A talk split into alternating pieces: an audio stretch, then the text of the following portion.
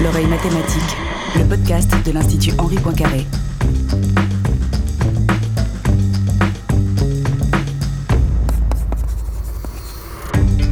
Bonjour à toutes, bonjour à tous, bienvenue à l'oreille mathématique.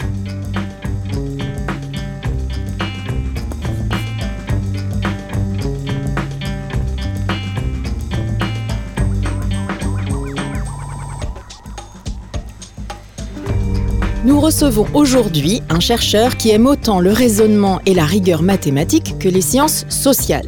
Il est donc titulaire d'un doctorat en économie quantitative et il s'intéresse à présent à l'économie de la science et de l'innovation, l'apprentissage automatique et la microéconométrie appliquée. Bonjour Stefano Bianchini. Bonjour, bonjour Hélène, bonjour à tous. Stefano Bianchini, vous êtes italien, on l'a un tout petit peu déjà entendu avec votre accent. Bah oui, ça, ça, je ne les cache pas. vous êtes maître de conférences et chercheur rattaché au bureau d'économie théorique et appliquée, BETA, de l'Université de Strasbourg. Vous êtes aussi responsable du master Data Science pour l'économie et l'entreprise du futur de la même université. Par ailleurs, vous participez à plusieurs groupes d'experts, notamment à la Commission européenne et à l'OCDE, sur les questions liées aux transformations socio-économiques induites par l'intelligence artificielle et la science des données, notamment, pour donner un exemple tout de suite, sur les implications environnementales. Nous y reviendrons tout à l'heure dans la chronique Médiation scientifique d'Adrien Rossi. Je voudrais dans un premier temps, Stefano Bianchini, euh, que nous revenions sur votre parcours, car même si on vous définit aujourd'hui comme économiste, vous êtes d'abord mathématicien, c'est bien ça? Bah, Pas tout à fait en fait. Hein. Je dirais que j'ai un profil très très hybride. Euh, bah, encore aujourd'hui, je ne sais pas trop si je suis un ingénieur, un statisticien ou plutôt un économiste. Je dirais un peu tous les trois, hein, en fait. Euh, J'étais quand même toujours passionné par les maths, hein, donc pour les disciplines scientifiques. Euh, donc effectivement, comme vous l'avez dit, à l'époque, je me suis inscrit dans une fac d'ingénierie informatique. Euh, c'était un, parcours assez théorique, si vous voulez. Donc, on codait tout le temps, on faisait des maths euh, théoriques. Et, et, donc, en fait, si vous voulez, le background, c'est vraiment maths, stats et ingénierie. Et bah, j'ai fait cette transition vers l'économie, vers l'économétrie euh, à la fin de à la dernière année de mon master. Votre master que vous faisiez en Italie, ça dépendait de quelle université en Italie? C'est l'université de Brescia, c'est juste à côté de Milan. Euh, c'est une petite université, mais avec des bons liens en fait sur le territoire. Donc c'était quand même euh, une bonne université, mais toujours assez axée sur le côté théorique des maths, des stats. Euh, et donc, comme je disais, on a eu la possibilité la dernière année de construire la maquette des cours. Et donc, en fait, j'ai choisi un cours d'économétrie. Alors, je suis obligée de vous demander tout de suite, bah, qu'est-ce que c'est l'économétrie bah, Exactement. tout à fait. Bah, c'est la même question que j'avais été posée à l'époque. Donc, j'avais vu en fait économétrie. Je me suis demandé qu'est-ce que c'est en fait l'économétrie? Un nom quand même assez exotique, assez, assez cool. En fait, l'économétrie, si vous voulez, aujourd'hui, c'est cette branche des sciences, des sciences économiques euh, qui a pour objectif d'étudier euh, et de mettre en place des modèles mathématiques et tester, si vous voulez, ces modèles mathématiques euh, concernant des phénomènes économiques. Donc, si vous voulez, sont des maths et des stats appliqués euh, aux sciences éco. Hein. Donc, ça, c'est vraiment la définition de base. Et donc, vous voyez, on retrouve la rigueur, comme vous disiez tout à l'heure, euh, mais appliquée à des questions de recherche bien spécifiques. Ça peut être à des questions liées au marché du travail, euh, ça peut être à des questions liées à l'économie de l'éducation, euh, des modèles de croissance économique, euh, etc. Euh, et donc, bien, je, je, je suis suivi ce cours d'économétrie. Et donc, pour la première fois, effectivement, il y avait vraiment des applications, si vous voulez, concrètes. J'étais littéralement choqué par les faits, hein, enfin, de voir que euh, si vous voulez, on, pouvait utiliser des outils euh, mathématiques, statistiques pour euh, étudier des phénomènes sociaux, quoi, au final. pour étudier des phénomènes sociaux. Donc, Bref, euh, j'ai, les cours étant terminés, je, vais voir justement les profs qui avaient dispensé les cours et je vais lui demander tout de suite si on pouvait faire un stage il m'a proposé un stage et voilà, après mon stage qui a porté justement sur... Euh, on a développé des modèles mathématiques pour étudier euh, et pour quantifier la qualité pédagogique des enseignants universitaires. C'était quand même un truc assez sympa. De vos propres enseignants vous, vous... De mes propres enseignants. Donc, euh, on a jamais délivré en fait les résultats. Mais ils étaient tous très mauvais. Parce qu'ils étaient tous très mauvais, non. euh, oui, on avait justement développé ce modèle. Hein. C'était un modèle mathématique assez simple à l'époque, mais quand même assez intéressant. Euh, et à travers des maths, on pouvait donner en fait des scores, on pouvait donner justement des évaluations un peu plus systématiques aux enseignants. Et donc voilà, les, les, les profs, euh, les professeurs, mon tuteur académique m'a conseillé de poursuivre en fait ma carrière avec un doctorat. Et c'est là où j'étais mis en contact avec des collègues à Pise, à la Scuola Supérieure de Sant'Anna, qui c'est quand même une très bonne institution en Italie. C'est l'équivalent de l'école normale supérieure. Oui, hein, c'est tout à fait comme ça. Oui, c'est ça. Et, et, il y avait ce parcours euh, doctoral en sciences économiques, mais avec un volet toujours très, très, très empirique, très appliqué. Et, du coup, voilà, je me suis inscrit au doctorat. Donc, tout à coup, au moment du doctorat, vous bifurquez vraiment en sciences économiques, en fait. C'est ouais. à ce moment-là que se fait... Euh, c'est à ce moment-là que j'ai fait cette transition. En fait, l'idée derrière un doctorat en économie quantitative était quand même de renforcer, si vous voulez, mon background euh, euh, économique hein, dans les sciences sociales, parce que jusqu'à... Jusqu'à jusqu'à ce point-là, c'était quand même une formation assez axée sur les côtés maths, quoi. Donc, euh, je me suis rendu compte que pour faire de la recherche euh, en économie, hein, il fallait quand même avoir un background, des compétences, même des théories économiques. Et donc, c'est à moment, ce moment-là, justement, que j'étais exposé, si vous voulez, à l'économie. Et c'est dans ce cadre-là que vous êtes venu en France. Je crois que vous êtes d'abord passé par l'université de Strasbourg, Stefano Bianchini, c'est oui, ça? Oui, c'est tout à fait ça. Euh, les, les programmes à PISE est un programme international, euh, toujours un programme international, donc est en collaboration avec plusieurs universités en Europe et dans le monde. Et donc, euh, l'étudiant, la deuxième année du doctorat, doit choisir justement une université parmi les partenaires et faire une période à l'étranger. Et donc, euh, moi, j'avais trouvé à Strasbourg des collègues qui travaillaient sur des thématiques, et notamment des thématiques de l'économie de la science, de l'innovation. Peut-être on reviendra là-dessus dans quelques minutes. Mais je, je vu en fait qu'il y avait des collègues qui travaillaient sur des, sur des thématiques assez intéressantes. Et donc, je me suis dit, tiens, en fait, euh, on a la possibilité de, de passer une période à l'étranger. J'ai choisi Strasbourg.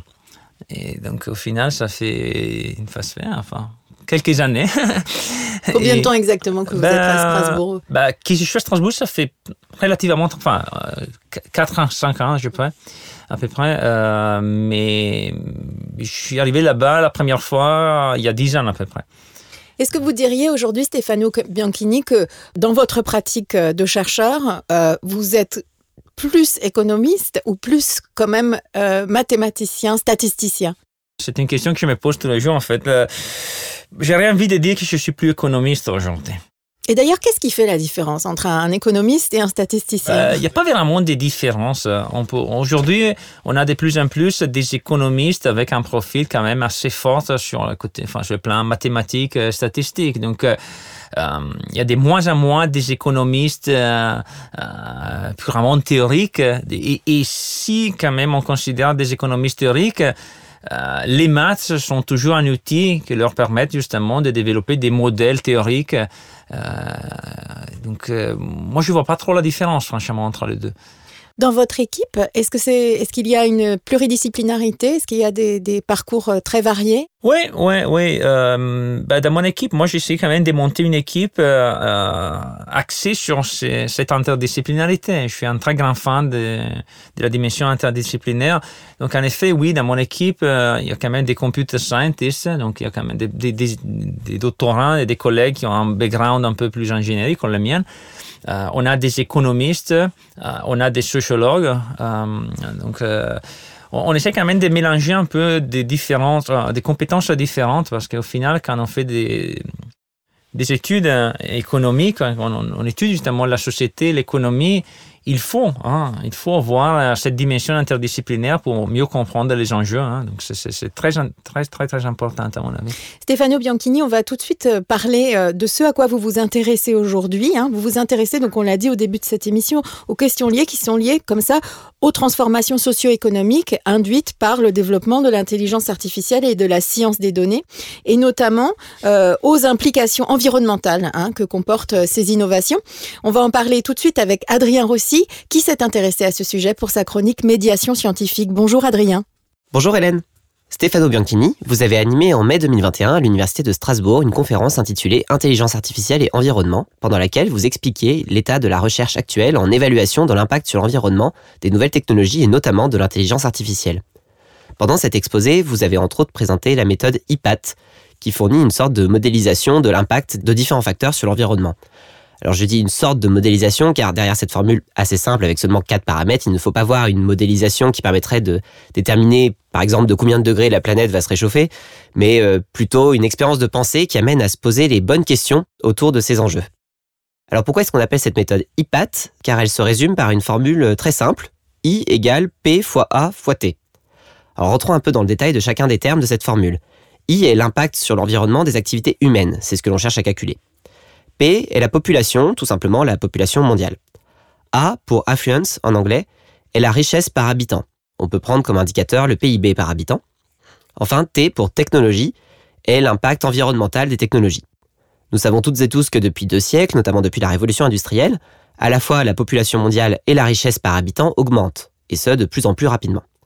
Donc dans notre formule, P et A augmentent et vont continuer d'augmenter, même de plus en plus vite, à moins de complètement remettre en cause le bien fondé de la croissance économique. Pourquoi pas, mais on va pas rentrer dans ce débat-là. Alors que nous apprend la formule IPAT Vu que P et A augmentent, le résultat I est voué à augmenter, sauf si le dernier facteur, c'est-à-dire T, diminue suffisamment pour compenser la hausse de P et de A.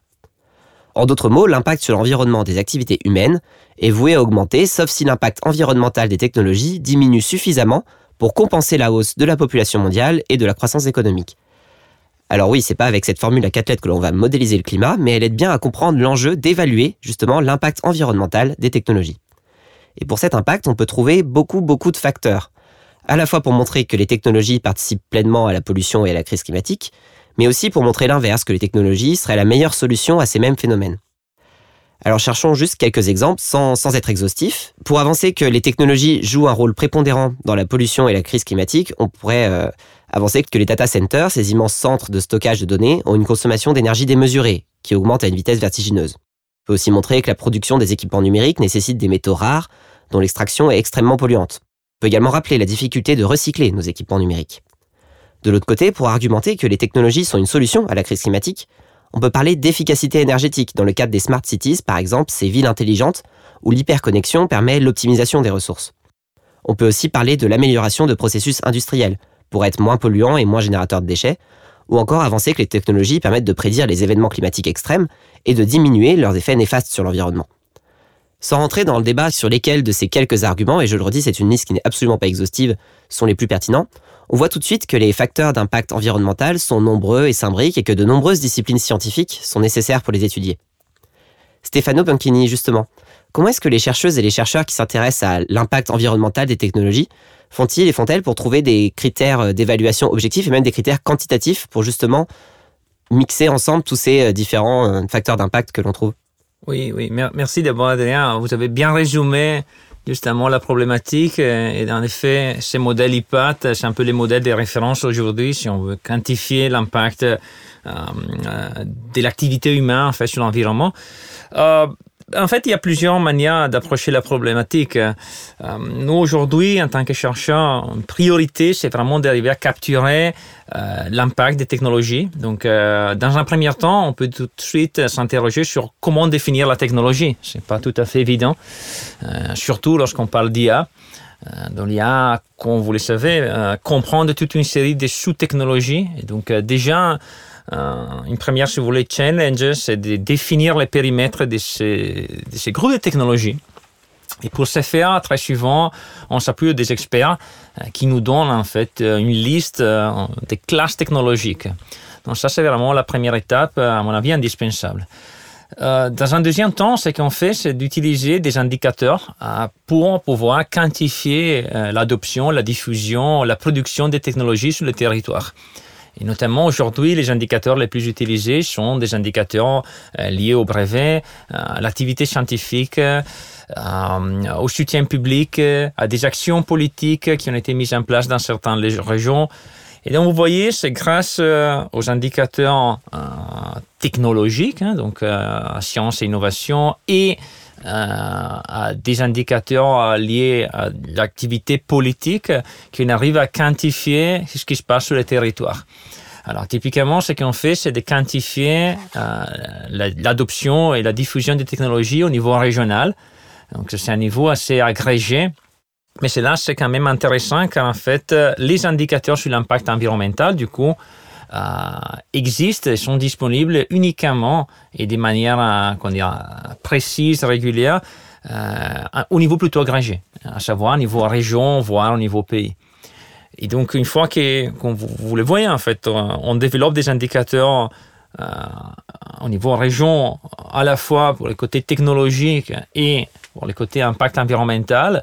On va croiser les deux à travers des modèles mathématiques, donc pour revenir à ce que vous disiez tout à l'heure, en utilisant justement des cadres conceptuels comme celui de l'IPAT, mais pas, uniquement. Et, à travers, encore une fois, les maths, les stats, on modélise justement l'impact de la technologie euh, captée à travers des indicateurs sur l'environnement.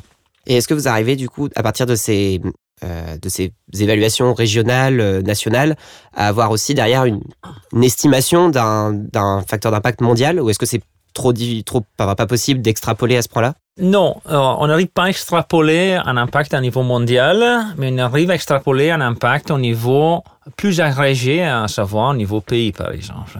Donc, euh, dans, plusieurs études qu'on a menées ces dernières années, on a quantifier l'impact d'abord au, niveau région, hein, donc c'est-à-dire vraiment au niveau assez granulaire quand même, hein. et après on a agrégé au niveau pays. Donc euh, ça, c'est tout à fait une agrégation possible.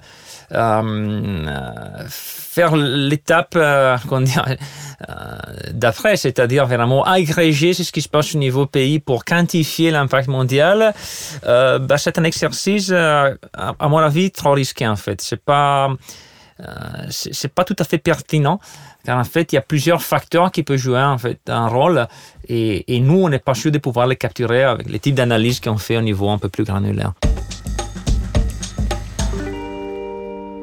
Stefano Bianchini, vous faites partie en tant qu'expert, nous l'avons dit au début de cette émission, de plusieurs groupes de réflexion sur les différents impacts socio-environnementaux du développement de la science des données et de l'intelligence artificielle, euh, notamment à la Commission européenne. Comment est-ce que vous pouvez nous, nous, expliquer un peu comment travaillent ces groupes de réflexion, qui les composent, euh, et aussi, bien sûr, quel est l'objectif final euh, de, de ces groupes de travail qui sont mis en place?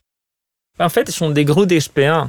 Euh, la Commission européenne a, des divisions, et notamment une division euh, avec laquelle nous, chercheurs, on travaille très souvent, euh, qui s'appelle GRC, hein, c'est Joint Research Center. Donc, en fait, les Joint Research Center. Joint Research Center, c'est ça? Exactement, c'est Joint Research Center. c'est une division de la Commission européenne qui a pour objectif celui de faire de la recherche appliquée pour la Commission européenne. Donc en fait, euh, les euh, Joint Research Center comprend justement des chercheurs et euh, des acteurs de la sphère politique. Donc c'est vraiment des décideurs de politique publique. donc au-delà du fait qu'il y a des, des, chercheurs internes, les Joint Research Centers s'adressent à des chercheurs académiques mais pas uniquement, même euh, à des acteurs politiques euh, locaux, à des entreprises. Et, régulièrement, hein, ils vont monter des groupes d'experts, typiquement composés par une dizaine de personnes, axés sur des thématiques spécifiques. Donc, ça peut être par exemple un groupe d'experts pour cartographier le développement des technologies numériques en Europe, comme celui dont je fais partie. Et là, justement, on dépasse donc le niveau local sur lequel vous êtes habitué à travailler. Et j'imagine que le but final, c'est de, bâtir des politiques européennes. Donc, déjà, avec euh, une dimension plus large, une vision peut-être un peu plus macro, euh, c'est ça? Oui, oui, tout à fait. Tout à fait. Après, euh, ce que nous, en tant que chercheurs, on fait, c'est de développer justement des modèles, faire des études pour arriver à des conclusions empiriques, des régularités qu'on observe dans la donnée euh, mais on est loin euh, du processus de décision politique. Hein. donc, euh, au final, la participation quand même des décideurs des politiques publiques dans ces groupes d'experts est indispensable, car en fait, ils peuvent capter ce qui se passe dans les données pour transformer hein, l'évidence, hein, les approches scientifiques en politique, en action politique. Jusqu'ici, Stefano Bianchini, vous avez beaucoup travaillé sur l'impact environnemental euh, des innovations en matière de sciences des données et d'intelligence artificielle. Qu'en est-il euh, de l'impact social? Est-ce que vous avez travaillé sur ces questions-là? Euh, Oui, en fait, c'était hum, pas, forcément la dimension IA, intelligence artificielle, sciences des données. C'était plutôt changement technologique au sens large du terme. En fait, ma thèse de doctorat portait, portait exactement sur cette thématique-là. Donc, euh. Euh, j'ai fait plusieurs études. Euh, on a fait des, des recherches sur l'impact des changements technologiques sur les marchés du travail, par exemple. Ça, c'est une question assez chaude aujourd'hui. Bah, c'est une question assez, assez datée, en fait. On retrouve des discussions déjà il y a deux siècles. Et les économistes continuent à s'interroger sur quel est l'impact, par exemple, de, l'innovation, du changement technologique sur, l'emploi, sur, sur, la rémunération, sur plusieurs dimensions du marché du travail. Donc oui, en effet, j'ai fait, j'ai fait quelques recherches là-dessus. Euh, plus récemment, en fait, on s'est concentré aussi sur la dimension scientifique, c'est-à-dire quel type d'impact cette transformation technologique peut avoir sur la science. Donc, euh, dans les processus de découverte scientifique, par exemple, euh, sur la, dans la manière dont les chercheurs font de la recherche. Donc, si vous voulez, on a essayé de quantifier l'impact du, du, numérique et des liens, notamment, sur, euh, sur l'activité des chercheurs. Et ces recherches que vous menez, Stefano Bianchini, est-ce qu'au final, elles vous rendent plutôt optimiste ou inquiet euh, concernant le développement de, la science des données je suis toujours optimiste hein, par définition. J'ai envie de dire que je suis optimiste même dans ces cas-là. Euh, non, je, comprends tout à fait l'inquiétude. Hein, donc ça c'est ça c'est normal.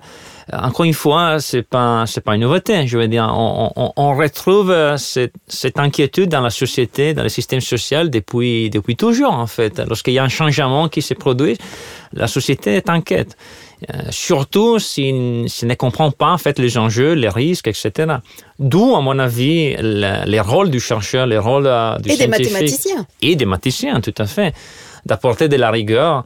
Euh, d'extraire euh, des régularités, comme j'ai dit tout à l'heure, à partir des données et, et, et, et, vulgariser. Moi, je suis un grand fan de la vulgarisation au, au grand public euh, pour, pour, pour, pour, si vous voulez,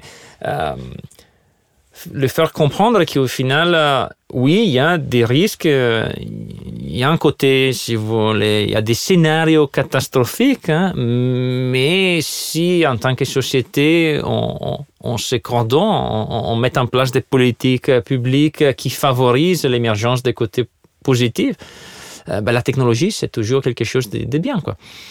Et pourtant, on l'a vu, hein, parce que là, on a envie de se dire, bon, il faut plus de mathématiciens, plus de mathématiciens, pardon, euh, dans les sciences sociales, peut-être plus de mathématiciens aussi, vous l'avez dit, pour expliquer au grand public, donc peut-être aussi dans le champ médiatique aussi, qu'ils aient une, une, parole comme ça qui soit plus visible, plus, plus, plus entendue.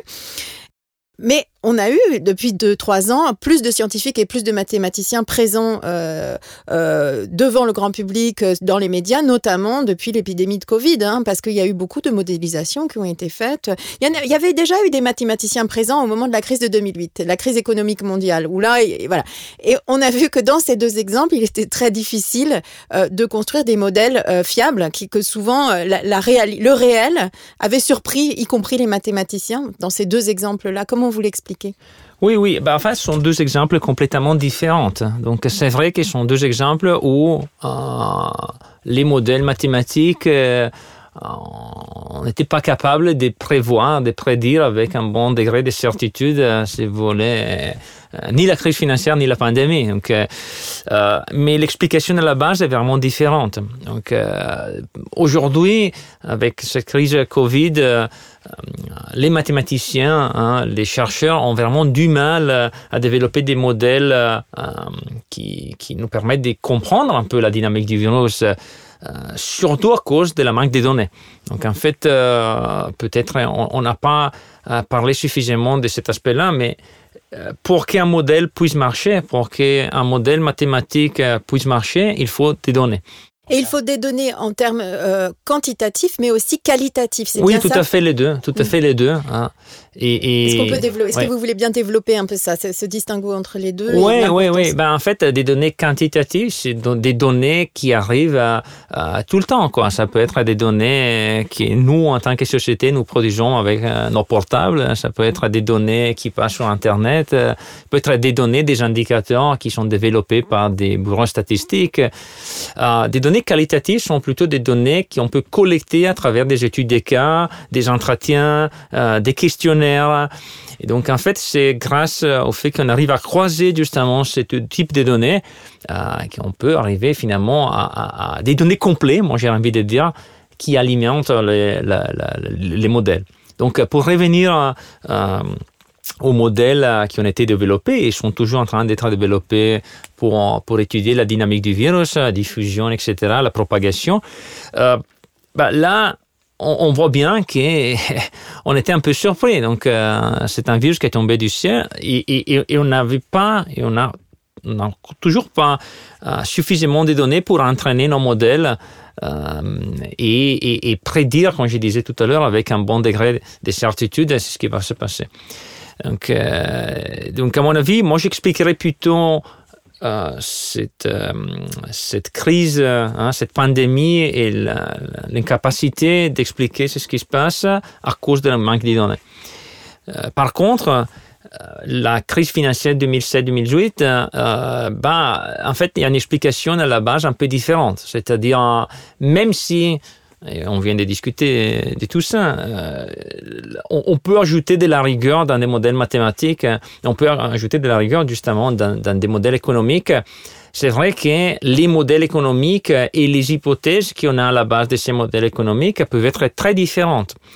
Et, cela dépend en fonction de la- de l'école de, la pensée, en fait, euh, du chercheur, des groupes de chercheurs.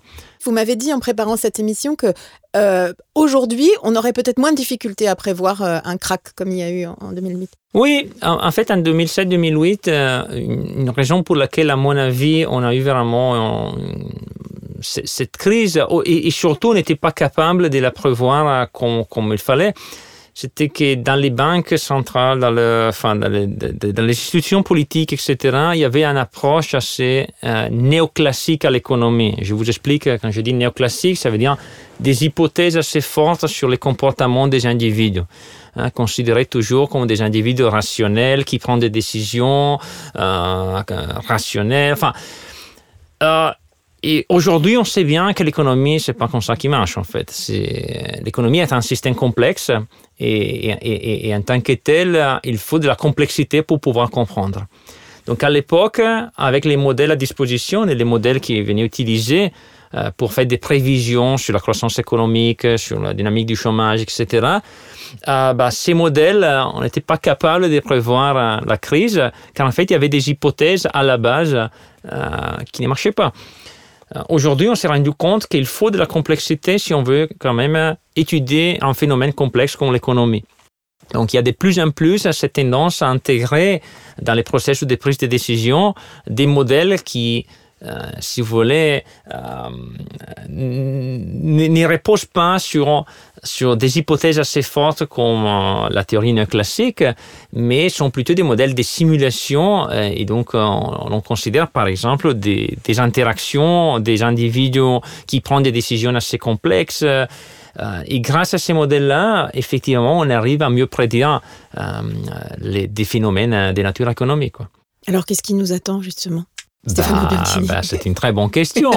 Pour Euh, terminer cette émission. euh, ça. Moi, je pense qu'une crise financière, bah, pour l'instant, enfin, au-delà de la crise, moi, je, je dirais que la, la, la, la, la priorité aujourd'hui, c'est plutôt la pandémie. Donc, euh, c'est vrai que les deux, hein, si vous voulez, le monde de l'économie et le monde, enfin, et la pandémie sont très reliés. Euh, bah, j'ai envie de dire que quand même, on, est loin hein, d'une crise financière, euh, euh, financière comme, celle qu'on a justement eu il y a quelques années. Euh, mais oui, on- on verra si à travers en fait les modèles mathématiques, on sera capable de prévoir si jamais cette crise va se, va se produire. On vous retrouvera, je l'espère, pour en parler euh, prochainement. Stéphano Bianchini, merci beaucoup d'avoir accepté notre invitation pour euh, cet épisode de L'oreille mathématique, un podcast de l'Institut Henri Poincaré produit par Hélène Delis avec Adrien Rossi pour la chronique médiation scientifique et Marion Lievig, responsable de la programmation.